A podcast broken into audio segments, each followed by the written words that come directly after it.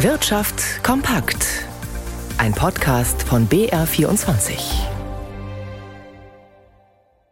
Im Studio Wolfram Schrag. Seit vielen Jahren schreibt Siemens Energy im Geschäft mit den erneuerbaren Energien bei der spanischen Windkrafttochter Siemens Gamesa nur rote Zahlen. Für dieses Geschäftsjahr wird nun ein Verlust von 4,5 Milliarden Euro erwartet. Nun versucht das Unternehmen gegenzusteuern, doch es ist klar, für Siemens Energy wird es teuer, wie Margit Seeler berichtet. Bei den Windturbinen an Land geht es konkret um die Modelle 4X und 5X von Siemens Gamesa. Die Reparaturen sollen so schnell wie möglich beginnen. Man hoffe, die betroffenen Teile im Rahmen des Regelservice austauschen zu können. Bis dahin könnten die Turbinen weiter betrieben werden, heißt es. Aufgetreten seien bislang Unregelmäßigkeiten bei Rotorblättern, Hauptlägern und kleineren Komponenten, aber nicht alle identifizierten Teile seien in der gesamten Flotte verbaut worden. Von einigen Lieferanten habe man sich bereits getrennt. Die internen Untersuchungen gehen weiter, auch mit Hilfe externer Spezialisten.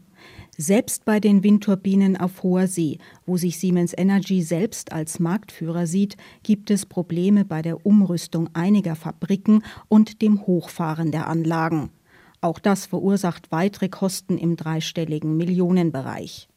Gut laufen alle anderen Geschäfte mit der Energieübertragung und auch das konventionelle Kraftwerksgeschäft. Auf die Frage, wann wieder schwarze Zahlen zu erwarten sind, verwies der Vorstand auf den Kapitalmarkttag im November. Das Mainzer Unternehmen BioNTech ist in Deutschland als Hersteller des Corona-Impfstoffs bekannt geworden und hat hohe Gewinne geschrieben. Mit Ende der Pandemie hat das Biotech-Unternehmen nun im zweiten Quartal einen Nettoverlust von gut 190 Millionen Euro eingefahren. Vor einem Jahr stand noch ein Gewinn von 1,67 Milliarden in den Büchern. Sabine Geipel aus Mainz. Die Nachfrage nach dem Corona-Impfstoff ist mit dem Abflauen der Pandemie eingebrochen. Das bekommt auch BioNTech-Partner Pfizer zu spüren. Weil der US-Pharma-Riese Abschreibungen unter anderem auf abgelaufene Impfstoffdosen in seinen Lagern vornehmen musste, belastete das auch die Quartalsbilanz der Mainzer und hätten Umsatz und Gewinn negativ beeinflusst. Der Umsatz brach im zweiten Quartal auf rund 168 Millionen Euro ein. Vor einem Jahr hatte BioNTech noch 3,2 Milliarden Euro mit dem Impfstoff erlöst.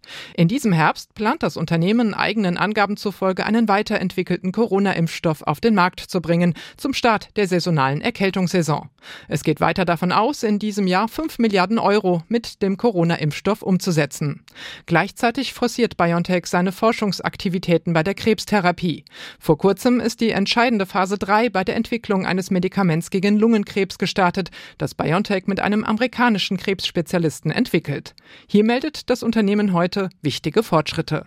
Und weitere Meldungen des Tages. Es bleibt vorerst beim Briefporto von 85 Cent für den Standardbrief. Die Bundesnetzagentur hat einen Antrag der Deutschen Post auf eine vorzeitige Portoerhöhung im kommenden Jahr abgelehnt. Die Post erwirtschaftet im Briefgeschäft mit Privatkunden einen Gewinn, teilte der Regulierer zur Begründung mit. Die deutsche Industrieproduktion ist im Juni weiter gefallen. Im Vergleich zum Vormonat sank die Gesamtherstellung um 1,5 Prozent, wie das Statistische Bundesamt mitteilte. Analysten hat mit einem geringeren Rückgang gerechnet. Im Jahresvergleich wurde im Juni kalenderbereinigt 1,7 Prozent weniger produziert. Belastend wirkte vor allem die Automobilproduktion. Sie sank im Monatsvergleich um 3,5 Prozent. Und damit gleich zu Rigobert Kaiser im BR24 Börsenstudio. Wie schlagen sich denn die Aktien von BioNTech und Siemens Energy? Fangen wir mal mit äh, BioNTech an. Ein Minus von 8 Prozent, äh, deutlich unter der 100-Dollar-Marke, muss man sagen. BioNTech ist ja in New York äh, gelistet und hier muss man ganz klar feststellen, dass dieser Sonderboom durch Corona, BioNTech ist ja eigentlich ein äh, Krebsmedikamentenunternehmen äh, und kein Impfstoffhersteller gewesen, dass dieser Sonderboom äh, tatsächlich vorbei ist, abzulesen am Aktienkurs. Die Aktie hat in ihrer besten Phase über 300 Euro gekostet, jetzt also unter 100 Euro. Bei der Deutschen Post äh, gibt es auch ein kleines äh, Minus für die Aktie, nachdem man das nicht erreicht hatte beim Porto, was man wollte. Und bei Energy beispielsweise, da gibt es erneut ein Minus von knapp 5 Prozent. Die Aktie kostet 14,80 Euro. Man muss ganz klar sagen, die Probleme der spanischen Windradtochter Gamesa, die werden wahrscheinlich auch Siemens Energy und auch den Siemens-Konzern wohl noch eine ganze Weile belasten. Der DAX wenig verändert bei 15.945 Punkten, der Dow Jones in New York mit einem Plus von knapp einem Prozent.